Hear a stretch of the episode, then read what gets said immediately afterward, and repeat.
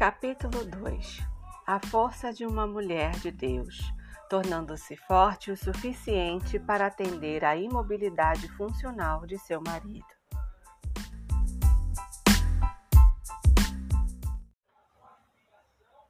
A doutora Melody Rhodes geralmente usa o seguinte termo psiconeurológico para descrever a relutância de um homem em mudar: imobilidade funcional. Os homens normalmente não mudam se o que eles estão fazendo parecer estar funcionando para eles. Quando uma mulher permite que seu marido a trate com desrespeito, ele não tem motivação para mudar e é bem provável que nunca mude. Melody escreve: Há uma pergunta bem simples que eu faço a uma mulher ferida que procura ajuda para suportar o desprezo e o tratamento degradante que recebe de seu marido. Por que seu marido lhe trata tão mal? Resposta: porque ele pode. De forma alguma desejo culpar a mulher pelo abuso, mas desenvolver um novo padrão para um futuro diferente.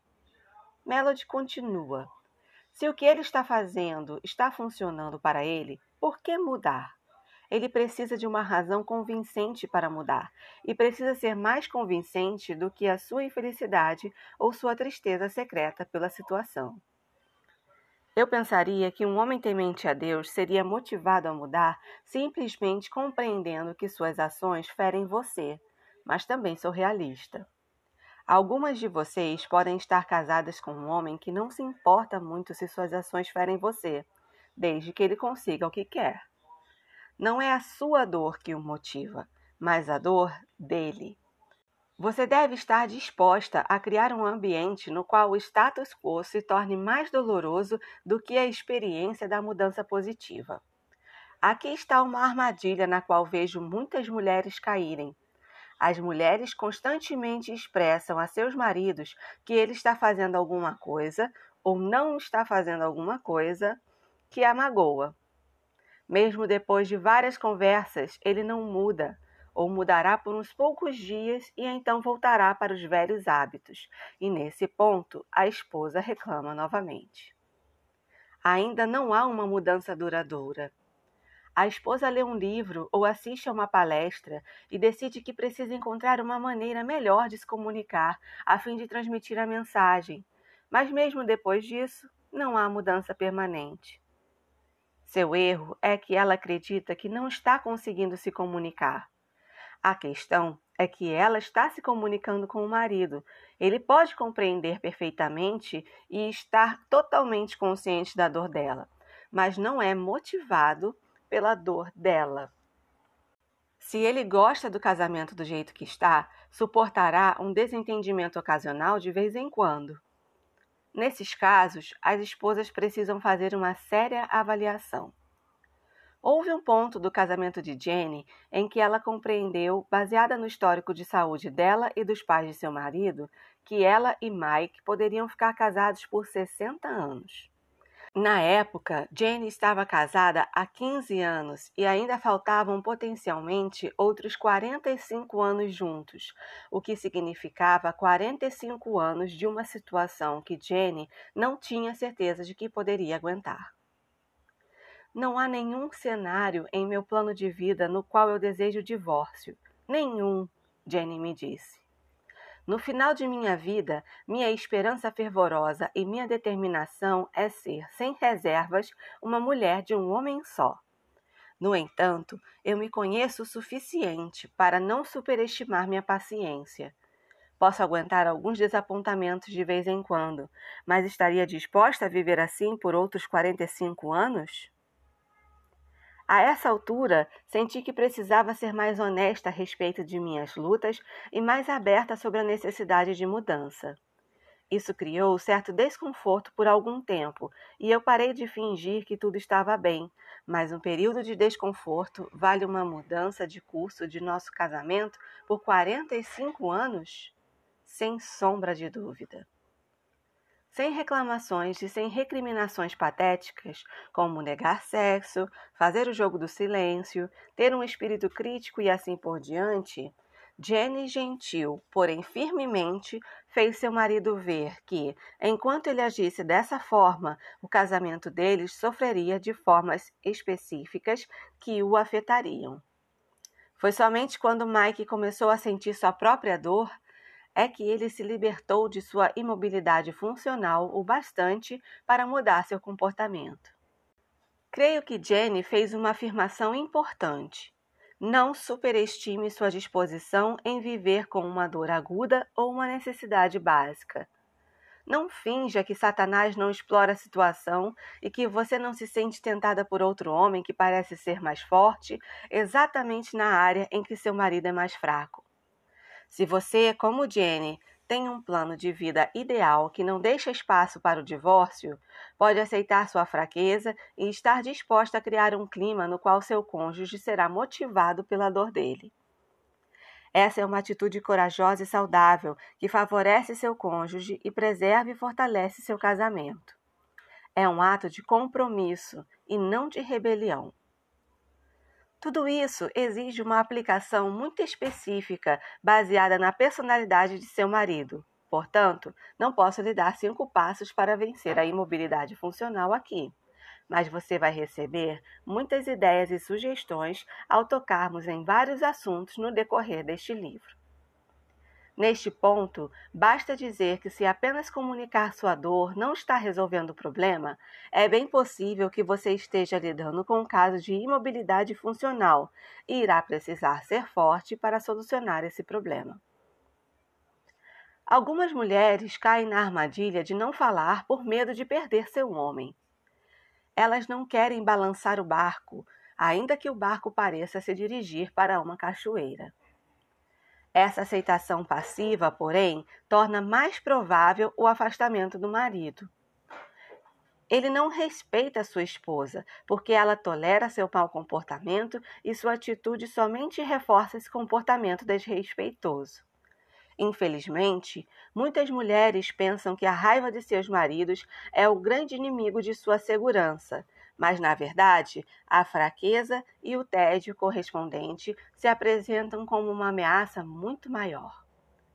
Se você puder permanecer forte e segura em sua identidade e em seu relacionamento com Cristo, corajosamente deixando claro como será ou não tratada, ficará surpresa em ver como o respeito que você demonstra por si mesma contagiará o seu marido. As coisas precisam mudar. Aqui vai a visão masculina logo de início. Você tem mais influência sobre seu marido do que imagina. Quando você é uma mulher de respeito, a última coisa que seu marido quer é perdê-la. Se ele acha que pode ter você e manter seu comportamento abominável, vai ficar com os dois. No entanto, se chegar o dia em que ele souber que você não vai simplesmente fechar os olhos para o que ele está fazendo, o dia que ele achar que pode perdê-la, se continuar no mesmo caminho, vai chacoalhar essa imobilidade funcional e, no mínimo, começar a considerar fazer mudanças. Suas reações e opiniões têm grande importância, muito mais do que você pensa. Em um capítulo mais adiante, vou discutir o quão desesperadamente os maridos desejam a afirmação de suas esposas. Quando uma mulher se levanta e diz: Isso vai afetar nosso relacionamento e a minha visão a seu respeito, a maioria dos homens vai começar a ouvir você vai notar, ao ler este livro, que muitas das mulheres que levam seus maridos à santidade chegam a um ponto em que decidem que as coisas não podem e não irão continuar do jeito que estão. Elas param de entrar no jogo e deixam claro para seus maridos que estão determinadas a ficar firmes no Senhor. Como mencionei anteriormente, muitas mulheres desistiram desse poder de influenciar seus maridos porque temem ficar sozinhas. Se eu disser agora chega, ele pode me deixar. E aí? Pense nisso. E se ele ficar e crescer no Senhor por causa disso? Sua quiescência do passado mudou alguma coisa? Se não, por que você acha que vai mudar no futuro? A provisão e a força de Deus a ajudarão a enfrentar as consequências da obediência. Deus não abandonará você, não importa o que aconteça. É Deus e não sua situação conjugal que define sua vida. Abrace essa liberdade e a glória de ser uma mulher forte que está viva para Deus. Deus tem dado o poder de influenciar seu marido, mas ainda que ele vá embora, Deus lhe dará graça e poder para suportar. Uma vez que você compreenda completamente sua posição diante de Deus, nunca mais viverá à mercê da aprovação de um homem. Compreenda o poder que você tem e utilize esse famoso mistério do homem com uma mulher. Efésios 5, 31 a 33.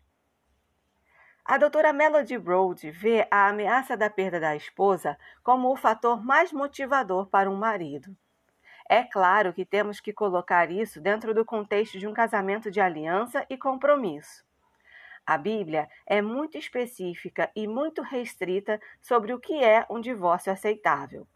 O descontentamento, a aparente incompatibilidade e o mero enfado não contam. Melody afirma que o poder de uma mulher precisa ser submetido a Deus e usado para o seu propósito, e não para si mesma. Ela também enfatiza que a maioria das mulheres, por razões culturais, não conhecem seu poder de mudar seus maridos. Elas se sentem sem forças por causa de seu sexo, ela observa, e isso resultou em muita raiva reprimida, frustração e até desespero. Como seu irmão em Cristo, estou encorajando você a ser firme, corajosa e forte. Use sua posição e sua influência natural e espiritual muito real que Deus lhe deu para mudar o homem da sua vida. Seja corajosa.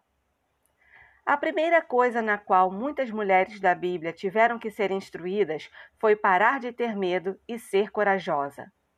Quando Agar foi abandonada por seu marido e exilada, parecia que ela e seu filho morreriam lentamente de fome, mas um anjo de Deus a encorajou: Não temas. Gênesis 21, 17. Quando as mulheres que tinham sido fiéis a Jesus estavam sós, enlutadas e se perguntando o que havia acontecido com o corpo de seu precioso Jesus, um anjo lhes avisou: Não temais.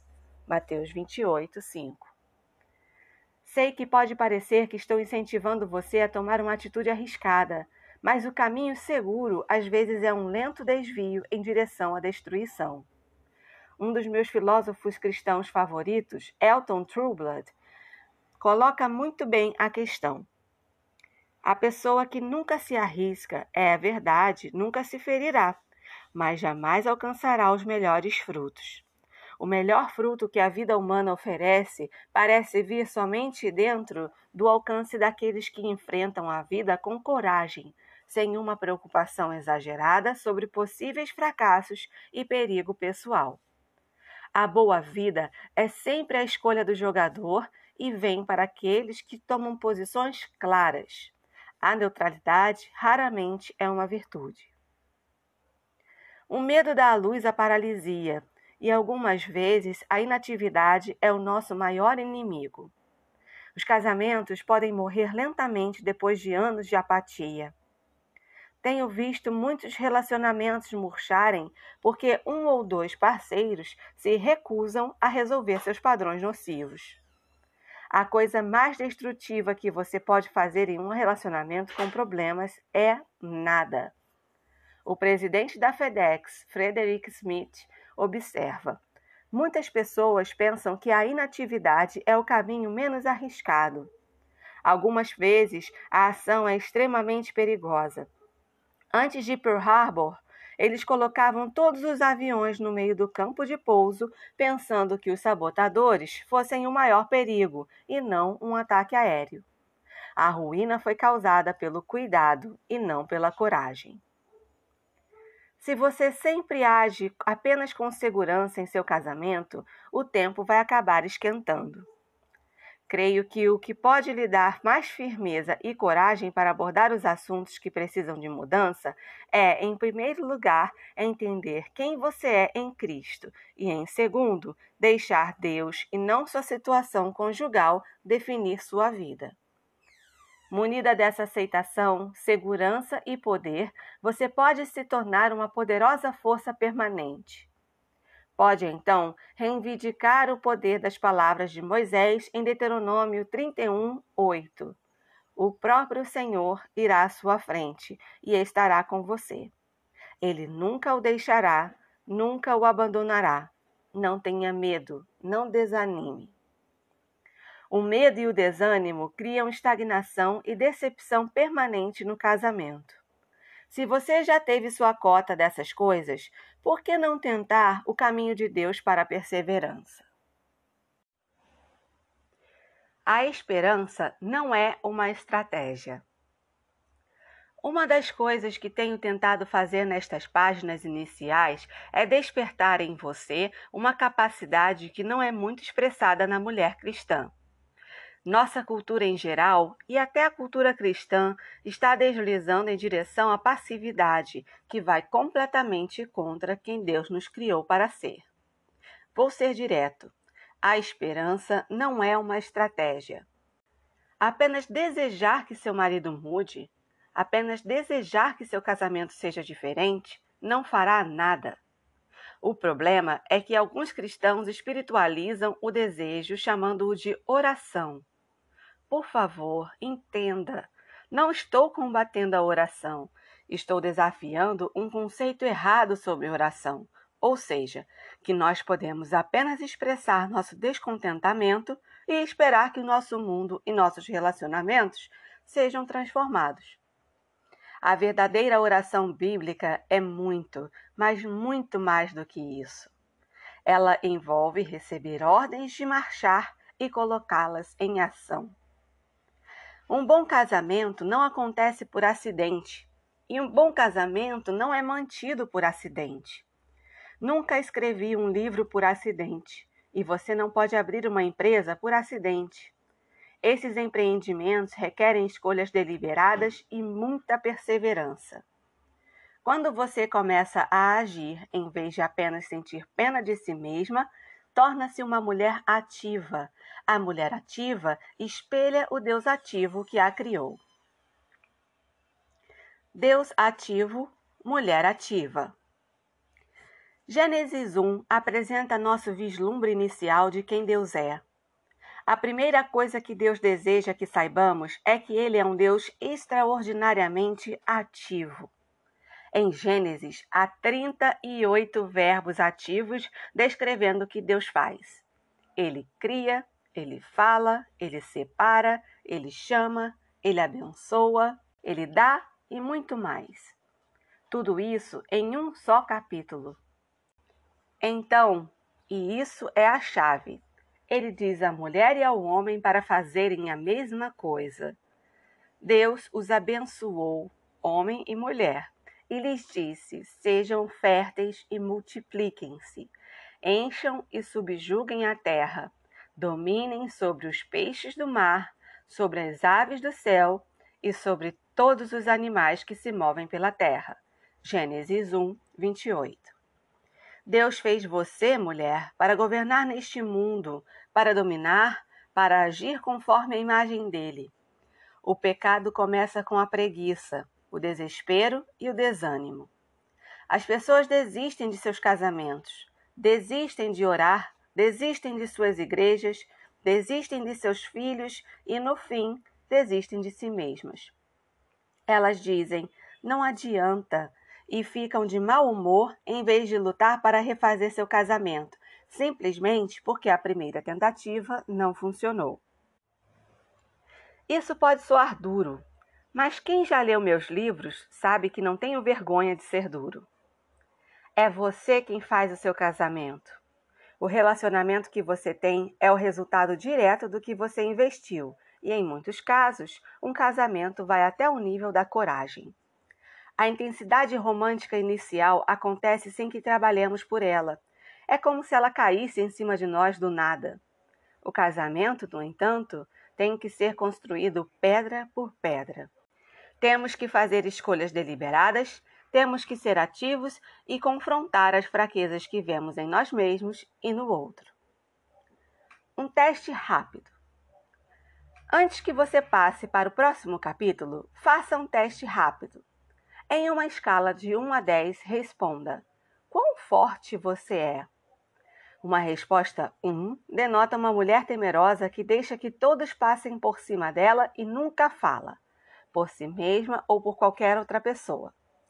5 seria uma mulher que está disposta a ocasionalmente falar pelos outros, mas não por si mesma. 10 sugere uma mulher forte que permanece corajosamente com Deus para ser um agente de mudança em seu lar, sua igreja e seu mundo. A segunda pergunta para refletir é esta: Como Deus pode usar um dos problemas atuais em seu casamento para você avançar de um 3 para um 5 ou de um 7 para um 9? Finalmente, o teste termina com uma simples questão: sim ou não? Você permitirá que Deus a guie para torná-la como uma pessoa mais forte, abordando corajosamente os problemas de seu casamento e perseverando através das lutas? Creio firmemente que as dificuldades presentes em seu casamento podem ser o veículo de Deus para torná-la a mulher forte que ele a criou para ser. Perguntas para discussão e reflexão. Você já enfrentou a paralisia funcional em seu casamento? Como foi? O que não funcionou quando você tentou abordá-la? Baseado no que Gary compartilhou, que abordagem poderia ser mais produtiva no futuro? Qual você acredita ser o maior perigo para um casamento? A agressividade momentânea de um marido ou a fraqueza aparente de uma esposa? Se você escolheu a última opção, por que você acha que as mulheres geralmente abafam sua frustração em vez de enfrentá-las?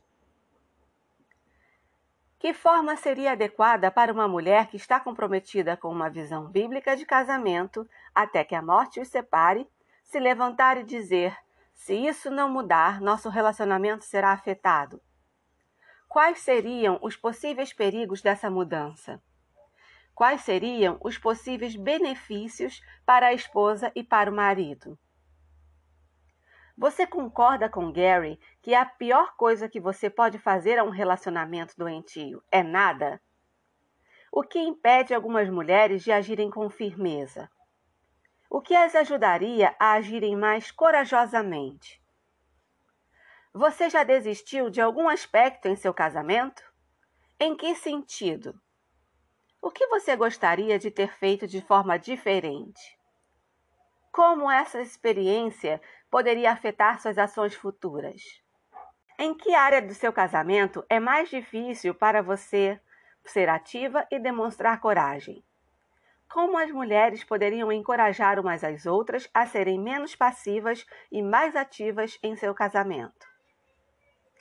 Liste as duas áreas de seu casamento que mais precisam de influência positiva que honre a Deus.